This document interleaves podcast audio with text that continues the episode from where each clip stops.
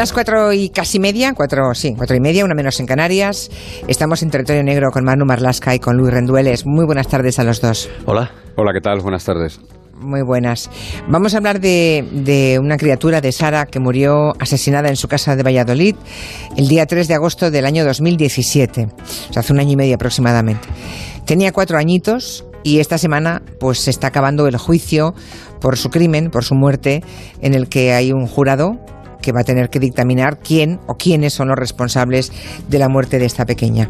En el banquillo, ¿quién se sienta? Pues está Davinia Muñoz García, que es un cabo del ejército, que es la madre de la niña, y su pareja, que no es el padre de la niña, su pareja entonces, que es Roberto Hernández Hernández, de profesión mecánico. Yo creo que hoy eh, Rendueles y Marlasca nos van a contar eh, todo lo ocurrido en los días previos a la muerte de Sara, lo que está también ocurriendo en el juicio, pero les quiero advertir que seguramente la muerte del crimen de, con esta pobre criatura es uno de los episodios más duros de, de los casi 500 territorios negros que llevamos en este programa. Eh, no, no exagero, ¿verdad? Yo creo que no, desde luego. No. Pa para mí es de los sucesos más terribles que, que ha habido en los últimos años. Bueno, pues empecemos hablando del juicio pues hay nueve hombres y mujeres, que es el jurado popular, que son los que van a tener que decidir si Davinia y Roberto son culpables o no son culpables de los delitos que se les imputan, que son malos tratos, violación y asesinato de Sara, una niña de solo cuatro años. Exactamente. Eh, para el fiscal y para las acusaciones populares, que las ejercen, la acusación popular la ejercen dos asociaciones. Clara Campo Amor, que es una asociación clásica en este tipo de procedimientos, y la Asociación de Asistencia a Víctimas de Delitos Sexuales. La madre de Sara y su pareja, para ellos, son responsables de todos esos delitos. Roberto, autor material de todos ellos, y Davinia, autora por omisión, es decir, por conocerlos y permitirlos, y no hacer nada para evitarlos. Además, consideran que Davinia, que la madre, es autora de un delito de abandono de menores, al dejar a la pequeña en manos de, de, Roberto, de quien se convirtió en su asesino. Fiscalía y acusaciones populares reclaman la prisión permanente revisable para las dos personas que se sientan en el banquillo de la audiencia de Valladolid. Es la primera vez que en Valladolid se pide esa pena para, para algún acusado. Y la acusación particular que ejerce la abogada Isabel Palomino, en nombre del padre biológico de la niña, solo acusa a Roberto, a la pareja de Davinia, a la que exime de cualquier responsabilidad. Es decir, para el padre de la niña, la madre no tuvo ninguna responsabilidad en lo que ocurrió. Fue solo cosa de Roberto. Sí, la verdad es que no deja de sorprender, ¿no? En fin, contadnos quiénes son y cómo, cómo se conocieron eh, las dos personas, por llamarles de alguna forma, que se sientan en, en ese banquillo. La mujer Davinia es un cabo, como has dicho, del ejército de tierra, tiene un coeficiente intelectual medio bajo, tiene también una baja autoestima y padece desde hace mucho tiempo dependencia emo emocional, así lo han definido los, los, médicos forenses que la han estudiado. Hasta el 30 de mayo de 2017 vivió en Valladolid con Marinel Ferraru, que es un, el, el, padre biológico de Sara, aunque los dos se llevaban mal, estaba, esa relación estaba rota desde 2015. Davinia es madre, además de otra niña, de Andrea, que en la fecha del, del crimen de Sara tenía 12 años. Esta mujer, esta oficial del ejército, conoció a Roberto a través de Badu, un, una página de contactos, en el mes de abril de 2017, aunque hasta el 14 de mayo no pasaron del conocimiento virtual al personal, no se vieron físicamente. Y el 30 de mayo Roberto ya durmió por primera vez en la casa en la que vivían Davinia y sus dos hijas en el barrio vallisoletano de la Rondilla. Ese día, aquel día, este mecánico, que confesó a la mujer que cambiaba mucho de teléfono y lo dijo así por mis movidas ilegales, conoció a las hijas de la pareja y desde bien pronto mostró una debilidad extraña, al menos extraña por Sara, por la pequeña, que justo aquel 1 de junio cumplió cuatro años. ¿Qué quiere decir una debilidad extraña? ¿De qué tipo de debilidad estamos hablando? Pues la fiscal en el escrito de calificación, la califica, el escrito de acusación, perdón, califica esa atracción de interés morboso y excesivo. Y pone de ejemplo varios WhatsApp que se cruzaron Davinia con su pareja. El 1 de junio, es decir, el día que Sara cumplía cuatro años, Roberto le escribió: Imagínate en tu casa con Sarita al lado llamándome vampiro. Al parecer, Sara llamaba a Roberto así con ese peculiar apodo, le llamaba el vampiro. Y tres días después volvió a enviarle otro mensaje: que no hace caso al vampiro.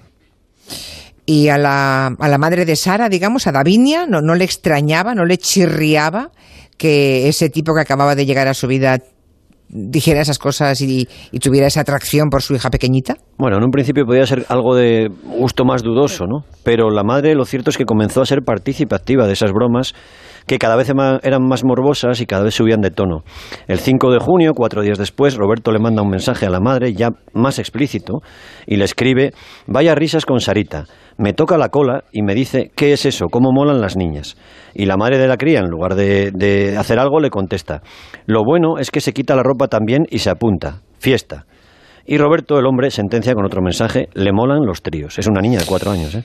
Pues más repugnante no, no, no puede parecernos, ¿verdad? Eh, no se olviden eso, eh, ya insistía Luis Rendueles, estamos hablando de una niña, de una criatura de cuatro años.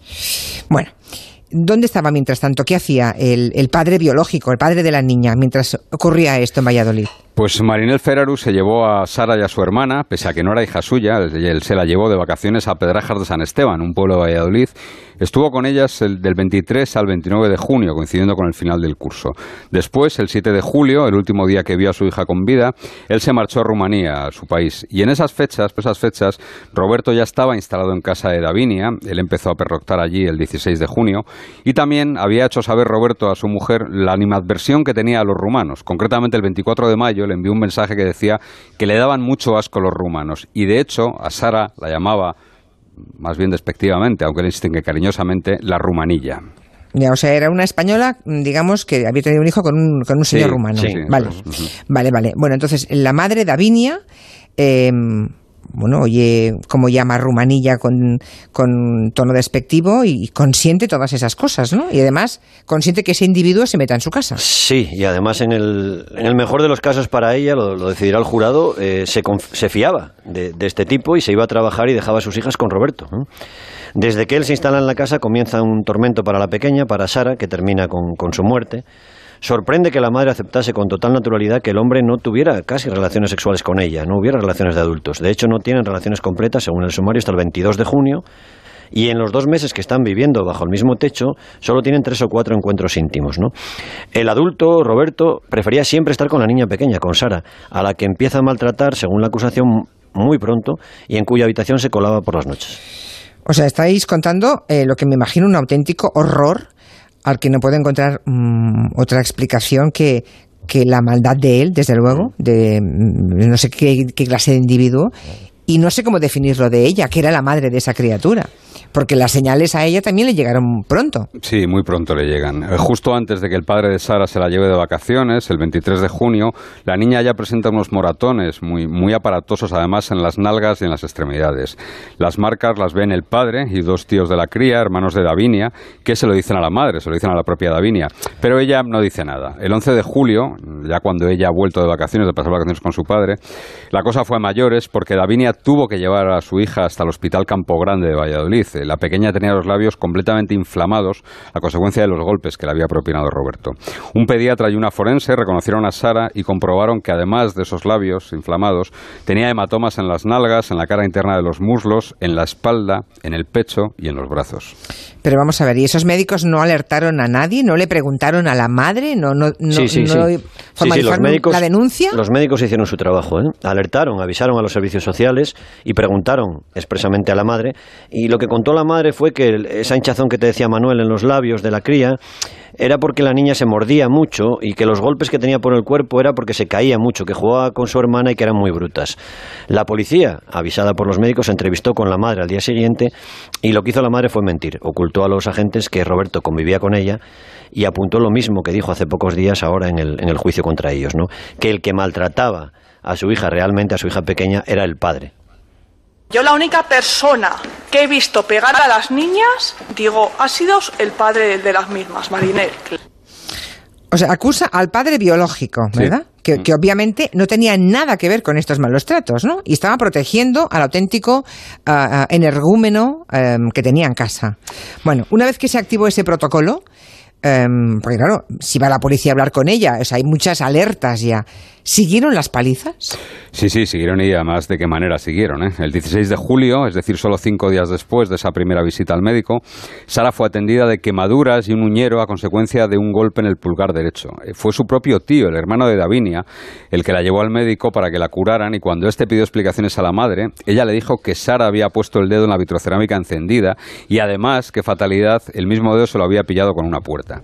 Oh. El, el 23 de julio, es decir, apenas una semana después, la niña tenía una hinchazón enorme en una mejilla y tres días después arañazos en la cara. Por esas fechas, Davinia ya estaba al tanto de que los servicios sociales y la Fiscalía de Menores tenían sospechas más que fundadas de lo que estaba pasando en esa casa y lo que hizo a partir de ese momento, y esto es probablemente lo que tenga más complicado de lo que salir en, el juicio, a partir de ese momento lo que hace es eh, obstruir todo lo que puede la intervención de los organismos. ¿Y cómo lo hizo entonces? ¿Qué, digamos, ¿qué, qué obstáculos puso? Los médicos Porque una que niña que atendieron... va al hospital, claro, dos veces ya, mm, obviamente están en máxima alerta. Sí, primero los médicos que atendieron a la, a la cría, a su hija en el hospital, le habían reprochado a la madre que la niña tenía todas las piezas dentales destruidas, que tenía caries en todos los dientes. Y entonces ella, la madre, acudió a una clínica dental privada con la intención de que elaborasen esos dentistas un informe que dijera que esas infecciones eran producto del exceso del uso de biberón de la niña, nunca de la falta de higiene, es decir, que la, la, exculparan en esa historia. La doctora que la atiende detecta que la niña tiene una gravísima infección en la boca y lo que le dice a la madre es que tenía que acudir de forma urgentísima a un hospital, algo que la madre no hizo.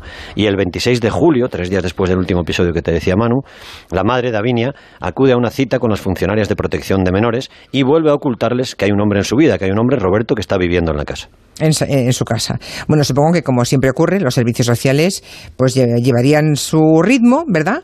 Que no era el que sería previsible que o deseable que ocurriese, ¿no? Porque no, no hicieron nada los servicios sociales. Bueno, hicieron, pero lo hicieron lento. Iba mucho más rápido las palizas y los golpes que Roberto seguía claro. dándole a, a, a, la cría, ¿no? El 28 de julio, mientras Davinia estaba trabajando, Roberto le dio una paliza brutal a, a la cría. La niña presentaba un enorme hematoma en la cara, a la altura de la sien y del ojo izquierdo, que se extendía por la frente y la mejilla. Voy a insistir, pensemos que estamos hablando de una niña de cuatro años, de la fragilidad de una niña de cuatro años y los golpes, la, la señal que estamos escribiendo son terroríficas.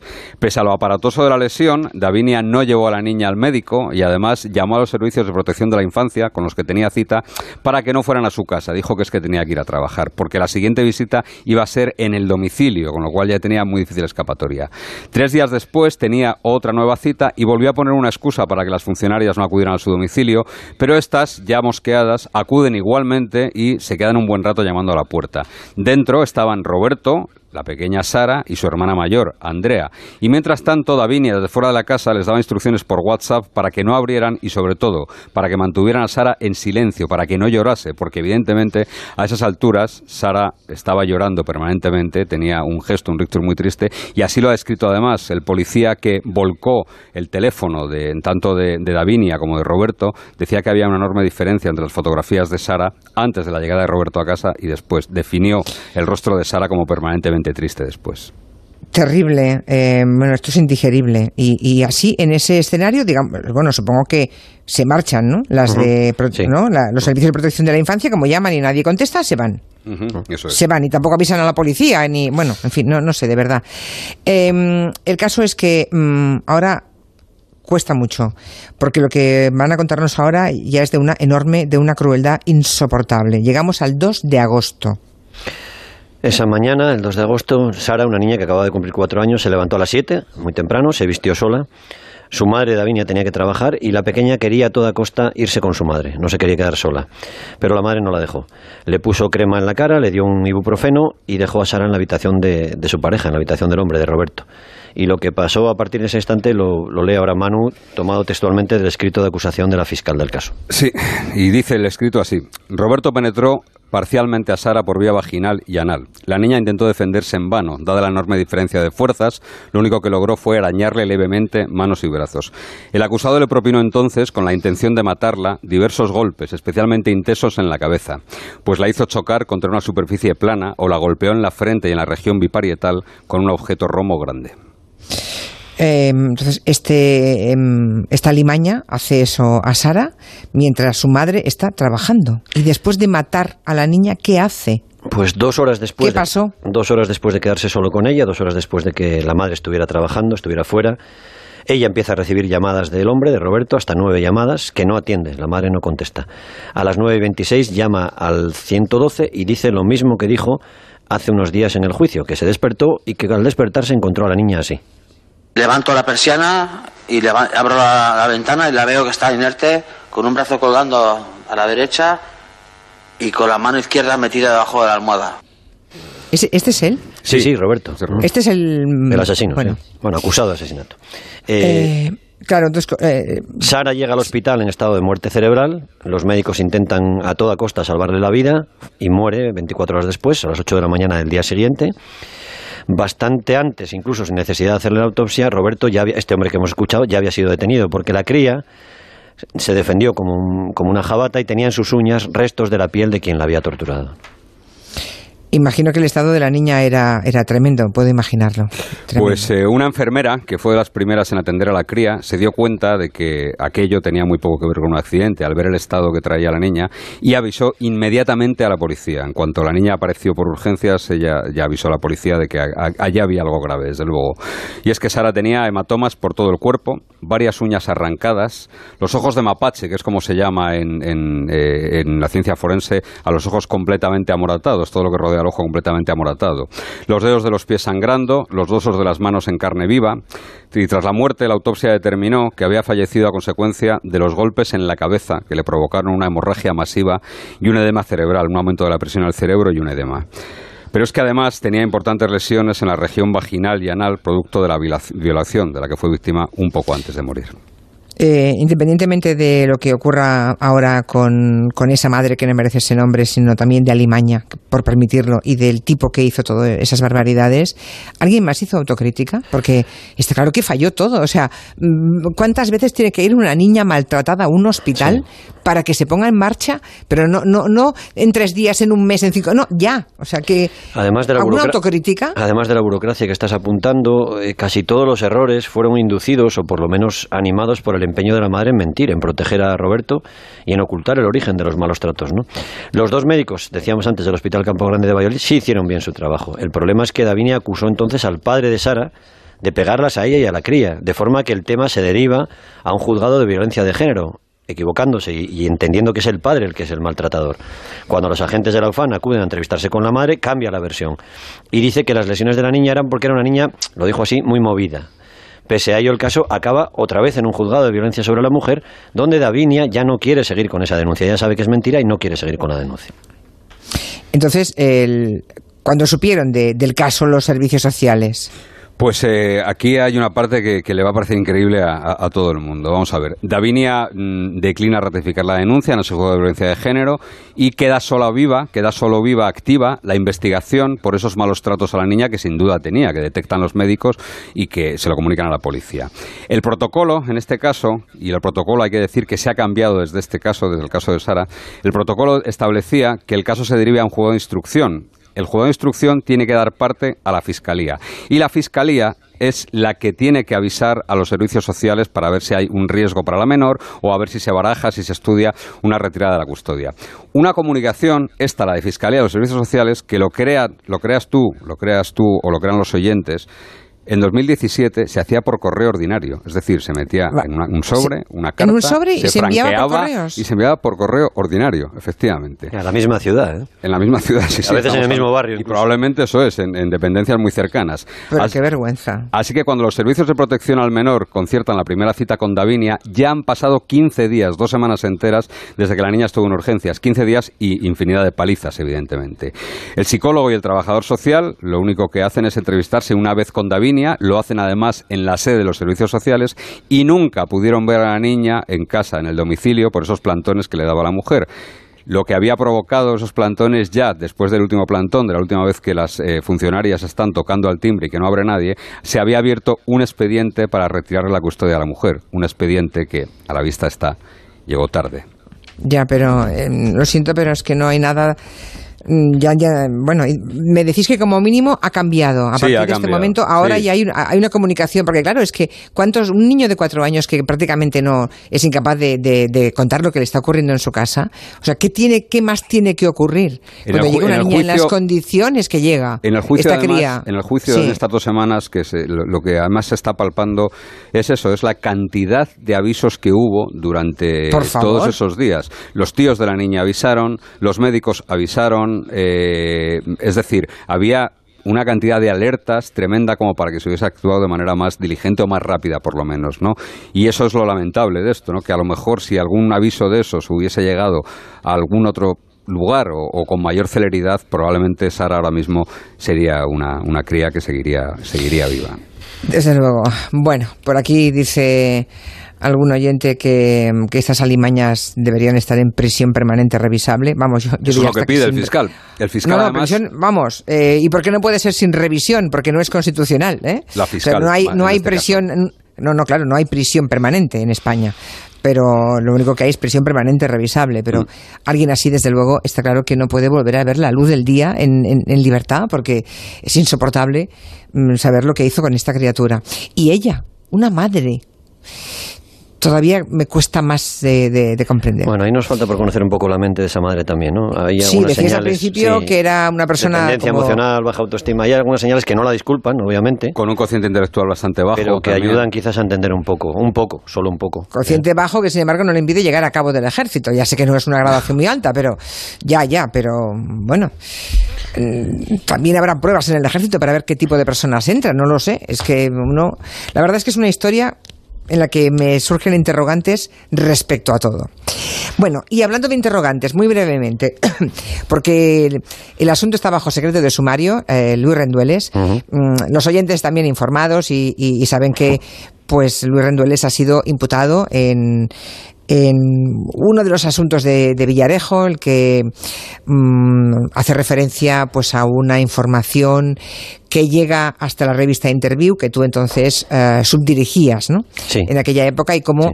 pues eh, los datos volcados de el teléfono robado a Pablo Iglesias acaba en las manos de, de Villarejo. A una, un teléfono a una amiga de, de Pablo Iglesias, no era el teléfono de Pablo Iglesias, jefa. pero No, bueno, en, sí. efe- en efecto, igual, perdón, sí, de una no, colaboradora de Pablo Iglesias.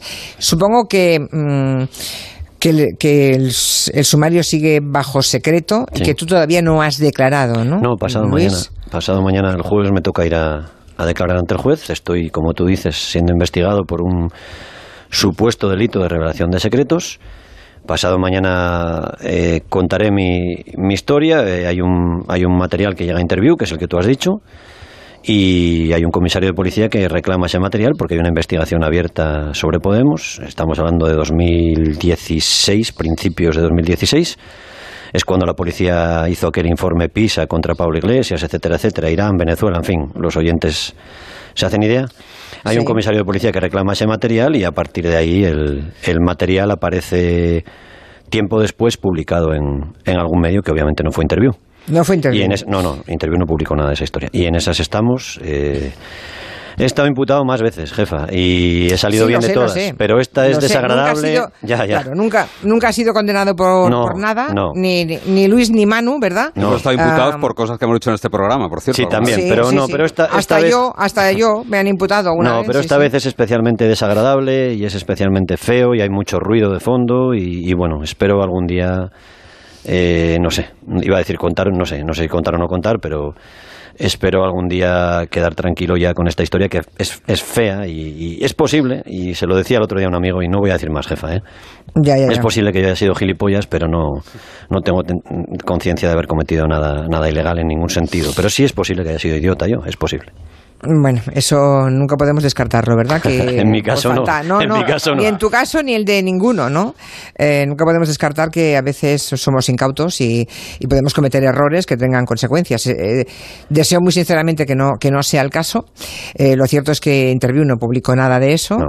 Y lo cierto también, haciendo memoria, es que la revista Interview en su momento denunció que existía una policía política que estaba haciendo Bueno, por encargo sí. informes falsos. Eso lo publicasteis en Interview. Tiempo después publicamos que... Tiempo después, Un año claro, después, tú- sí, sí, un año Ya. después, cuando ya tuvimos la, la constatación por parte de varias fuentes, de varios comisarios de policía, sí publicamos que había una campaña para, esto fue en 2017, sí que sí publicamos que aquellos informes de Venezuela eran falsos y que se habían obtenido de forma como mínimo extraña y que había una campaña para, para hacer daño al, partido de Pablo Iglesias. Y tengo que decir también, que se me había olvidado, y no creo que desvele nada del sumario, que la revista se puso en contacto con Pablo Iglesias y le entregó todo ese material a Pablo Iglesias y que se lo llevó a, su casa antes del, requerimiento policial, ¿eh? antes de que la policía no requiriera nada. Pablo Iglesias se llevó una copia de ese material y se le informó de lo que había, etcétera, etcétera. Pero bueno, en fin, insisto, es que... Eh, sí, en fin, que el jueves es la declaración, que está bajo secreto de sumario y que, mm, por supuesto, deseo que se haga justicia y que, y que la justicia exima de esa imputación a Luis Rendueles. No hay, que olvidar, no hay que olvidar, permíteme, porque solo voy a hacer un apunte. los periódicos, las revistas, las radios, eh, los medios de comunicación tienen una jerarquía. Y la jerarquía ya sabes lo que significa. Pues sí, que donde manda patrón no manda bueno, marinero. Bueno, yo era, yo era mitad patrón, mitad marinero. Tampoco, tampoco, no, nos, no me voy a esconder en eso, jefa, de verdad. Si, si he sido idiota o gilipollas, posiblemente será verdad, y si me he equivocado, me he equivocado, y yo contaré, contaré mi verdad. Y, yo entendí que si un si había un comisario de policía que requería una información, eh, como, hicimos como hicimos otras veces, porque muchas veces nos han pedido información, entendí mi deber trasladarlo y, sin más. No... Sobre todo porque el Villarejo de hace tres años o cuatro no es el Villarejo de hoy. No bueno, es el, yo tampoco debo decir mucho, pero ya. Villarejo en 2014 había conseguido la confesión de Jordi Puyol y era el número cuatro de la policía. ¿eh?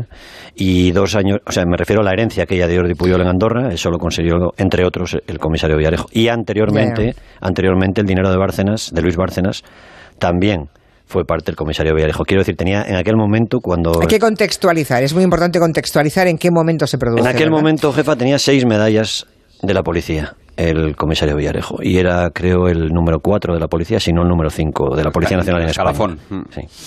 Y si alguien de esa categoría, digamos, profesional y del escalafón de, de las fuerzas y cuerpos de seguridad del Estado requiere una pues una grabación, pues mm, bueno, no, no, no, podemos imaginar que no es tan fácil negarse, ¿no? Obviamente uno se puede negar, pero no es tan fácil negarse, no es tan fácil sí, como nos podíamos haber negado. ahora, a la vista de que es un delincuente, un presunto delincuente, claro, ahora es muy fácil, ¿no? Nos podíamos haber negado, pedir un requerimiento oficial por escrito, con sello, en fin, sí, se podía haber hecho y, por eso digo lo de idiota y otras cosas que estoy diciendo, pero ahí estamos. Bueno, pues yo te deseo lo mejor y en todo caso lo, iremos, lo iremos siguiendo. Ojalá la imputación acabe en nada. Gracias. Luis Rendueles y Manu Marlasca, gracias a los dos. Adiós. Gracias. Adiós, adiós, adiós. Bueno, veo por aquí a Goyo. ¿Me vienes a hablar de, de la mutua? Sí de algún... De agobiarte, la gente que se agobia, ¿verdad? de, no, de no, agobiarse por tener todos los seguros en la misma compañía. Pues nada, de agobiarte lo que tienes que hacer es mutuarte, que es irte a la mutua y tener lo mismo, pero por menos dinero. Vete a la mutua, lleva cualquiera de tus seguros y te bajan su precio, sea cual sea. Llama al 902-555-485, 902-555-485. Vamos, mutuate. De 3 a 7 en Onda Cero, Julia en la Onda. Honda Cero Madrid